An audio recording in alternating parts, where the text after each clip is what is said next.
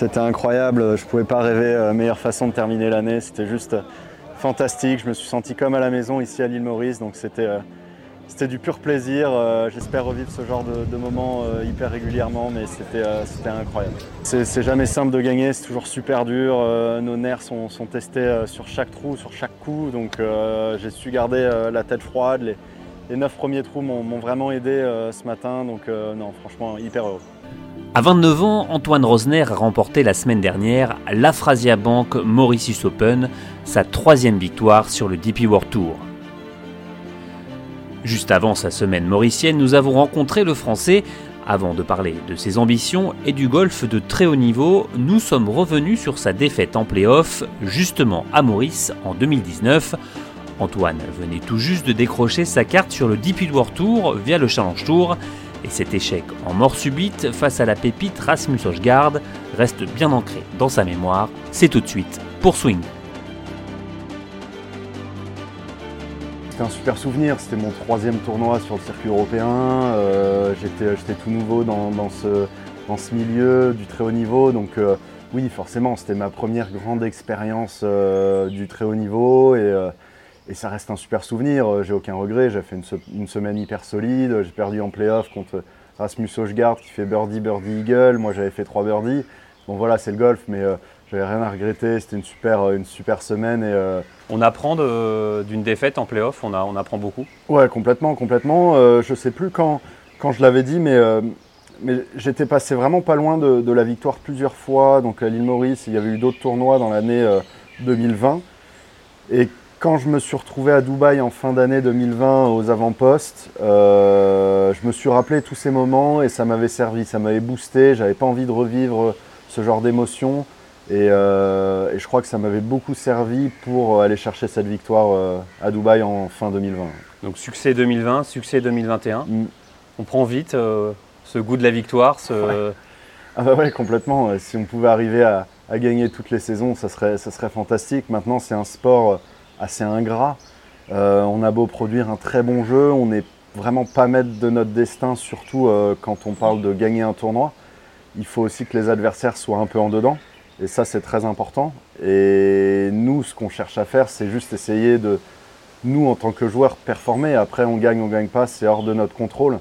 Mais, euh, mais forcément, on essaie d'aller gagner le, plus souvent possible. Mais encore une fois, c'est hors de notre contrôle euh, et, le plus important, je pense, c'est de se mettre en position le plus régulièrement possible et ça finira par tomber un moment ou l'autre. Est-ce que tu peux expliquer à ceux qui ne connaissent pas forcément trop le golf en quoi c'est si dur que ça d'aller chercher une, victoire, surtout en golf Je pense qu'il faut, euh, faut que tout se passe bien, il faut qu'on soit en forme dans tous les compartiments du jeu. Il y a un facteur qu'on oublie aussi euh, assez souvent, il faut de la réussite il faut que le moment où on tape un mauvais coup, parce qu'il va y en avoir, il faut qu'on ait euh, un bon rebond, il ne faut pas qu'on prenne trop cher sur ces mauvais coups. Il faut qu'on ait un peu de réussite, il faut qu'on ait un pote qui tombe à un moment, voilà, un peu par derrière. Enfin, il faut, il faut de la réussite. Aujourd'hui, ça n'existe pas de gagner un tournoi de golf en se mettant, en prenant tous les fers en régule, euh, tous les greens et rentrer tous les potes. Ça, c'est pas possible. Il faut qu'il y ait un moment, limite un chip rentré, un long putt, un coup de fer qui prend un arbre qui revient. Il faut un peu de réussite mais il faut aussi que ses adversaires euh, voilà, soient euh, un peu moins performants que nous et, ça sort de notre contrôle. Quand on parle de haut niveau, toi c'est quoi pour toi la, définition du, haut niveau? C'est beaucoup de rigueur, c'est beaucoup de, consistance dans le travail, c'est euh, toujours, voilà, il n'y a jamais rien d'acquis dans ce, sport, il faut toujours repartir entre guillemets à zéro et aller chercher encore mieux que ce qu'on fait aujourd'hui. Donc même si aujourd'hui, par exemple, mon point fort, c'est le grand jeu, il faut toujours essayer d'aller chercher plus loin. Si le point faible, c'est euh, le putting, il faut essayer d'améliorer ce truc. Il n'y a jamais rien d'acquis. Il faut toujours remâcher son travail.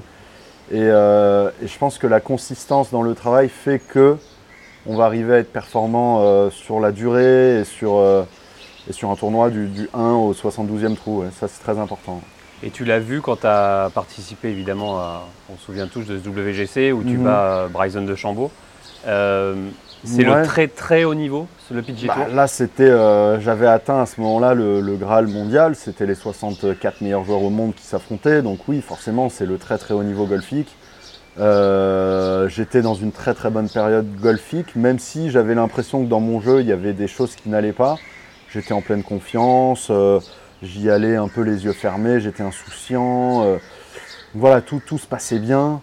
Euh, il y a eu ce match contre Bryson qui était fantastique. Euh, voilà, je me retrouve d'un coup, en fait, euh, après cette victoire au Qatar, un peu sous les feux du projecteur mondial. Et, je me retrouve à voilà, jouer contre Bryson, le, joueur qui était en chauffe. Mais, tu te pinces pour y croire ou quand tu. Non, non, parce qu'au final, j'ai envie d'y retourner, j'ai envie de, me retrouver dans des positions comme ça. Donc ça me motive plus qu'autre chose. Mais, mais c'était un très beau moment et, j'espère que ça se reproduira assez rapidement. Hein.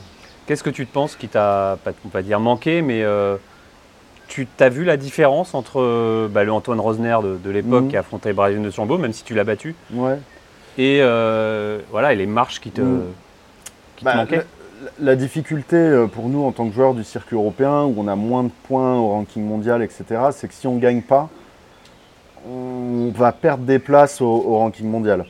Et, et c'est un peu ce qui m'a marqué, c'est quand j'étais 60 troisième mondial. En, en quatre mois, je suis redescendu euh, presque en dehors du top 100 et je pensais pas que ça allait arriver aussi vite. C'était sans mal jouer, juste en faisant des top 15, 20 ou 30.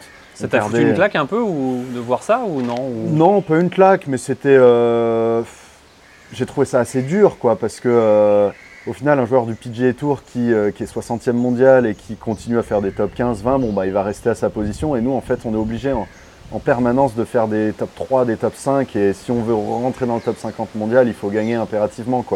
Donc c'est très dur pour nous. C'est pour ça que, en gros, ma motivation d'aller jouer aux États-Unis est encore plus forte qu'avant. Parce que si on veut être dans le top 50 mondial, on n'a pas le choix. Surtout aujourd'hui, avec ce changement de ranking mondial, de calcul de points, on est vraiment obligé d'aller jouer là-bas.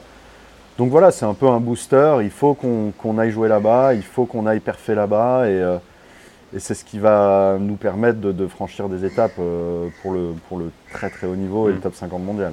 Le très très haut niveau, ça se joue aussi dans, la tête. Tu t'en discutes beaucoup avec ton prépa mental euh, Toujours Ouais, toujours Makis. Donc avec Makis, on bosse ensemble depuis, depuis mes débuts chez les pros. donc ça fait 6 ans maintenant faut beaucoup de, détachement du résultat, il faut beaucoup d'insouciance, il faut de, l'engagement dans tous les coups.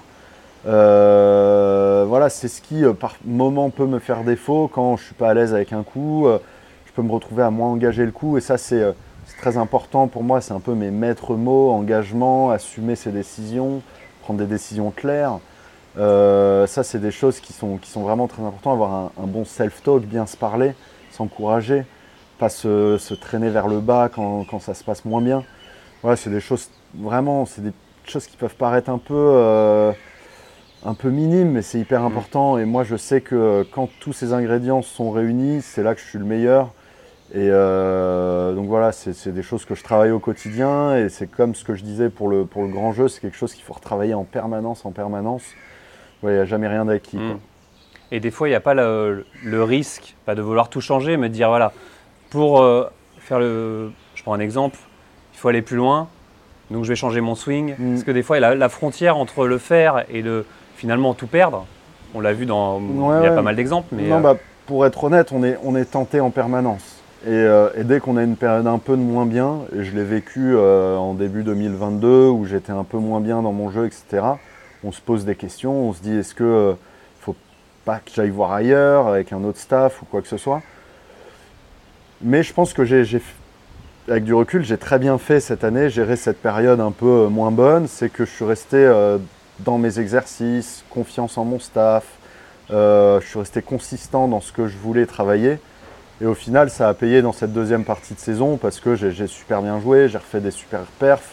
Au final, c'est presque ma meilleure saison en 2022 en termes de, points et de résultats. Il m'a manqué juste une victoire pour faire une saison vraiment énorme. mais ouais, il faut jamais tout remettre en question. Je pense que si on arrive à trouver un système qui fonctionne, il faut, il faut se lancer euh, à corps perdu dans ce système et pas commencer à s'éparpiller parce que, euh, parce que euh, c'est compliqué de tout reprendre à zéro. Et, on peut vite se perdre aussi. On peut vite se perdre. Maintenant, je pense que si on arrive au bout d'un système et qu'on voit que ça ne fonctionne pas, bon, bah là, on peut, on peut prendre des décisions.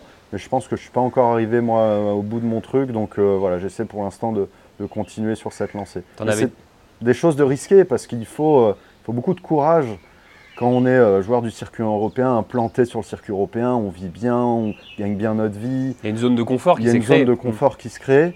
Et donc il faut beaucoup de courage pour arriver à se dire bon bah voilà aujourd'hui je vais tout changer. Et euh, à l'image d'un par exemple d'un Martin Keimer à l'époque qui avait voulu changer son système, bon bah il faut du courage, il faut mm. ou d'un Bryson de Chambaud qui a pris 15 kilos de muscles etc. Il faut, il faut beaucoup de courage pour arriver à se dire bon bah aujourd'hui je vais tout changer. Quoi. Quand on parle de haut niveau, euh, on sait que tu es une famille de sportifs. Mhm. Est-ce que tu, tires des exemples dans d'autres sports ou, euh, dans d'autres expériences Quand tu vois, euh, bah, on prend l'exemple de la Coupe du Monde en ce moment, mhm. une équipe de France hyper forte, ça motive ça Ah ouais, ça motive énorme.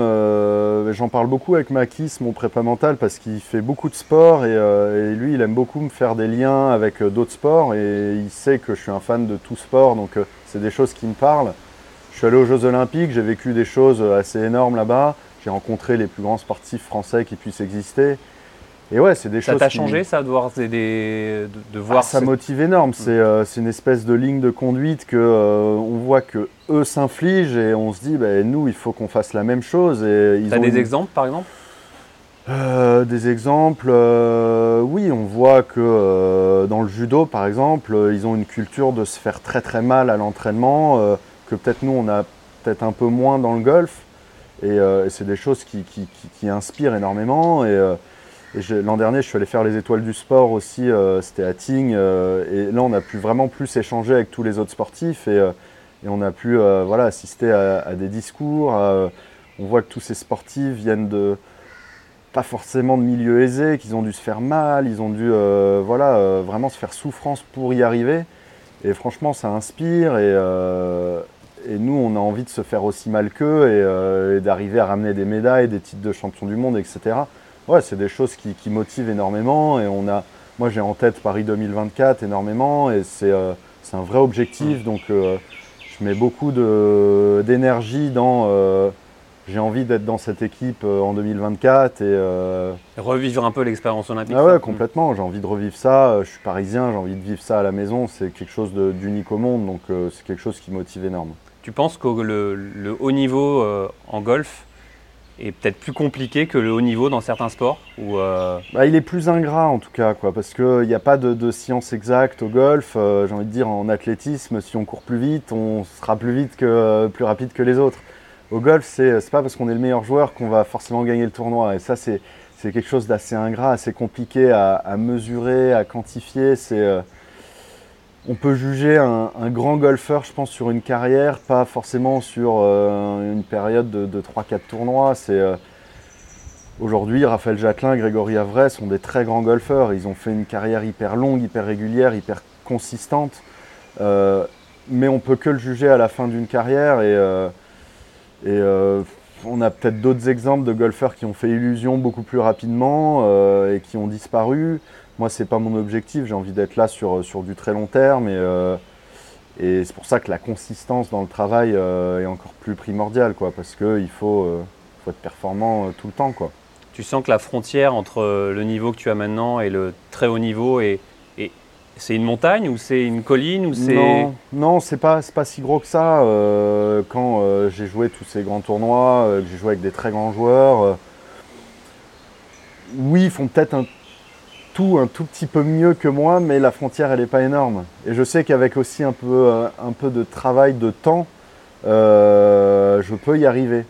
Euh, mais mais ouais, il faut, il faut se faire violence, ça c'est sûr. Il faut se faire violence, il faut se faire mal à l'entraînement. Et en tout cas, je travaille bah, tous les jours pour ça. Hein, et, et alors, peut-être que pour le top 10 mondial, aujourd'hui, il y a une montagne, mais pour le top 50, je ne suis pas convaincu qu'il y ait un si grand écart que ça. Euh, il faut saisir ses opportunités, euh, arriver à, gagner des tournois et, la frontière, elle n'est pas monstrueuse. Merci beaucoup. Merci beaucoup. Nickel.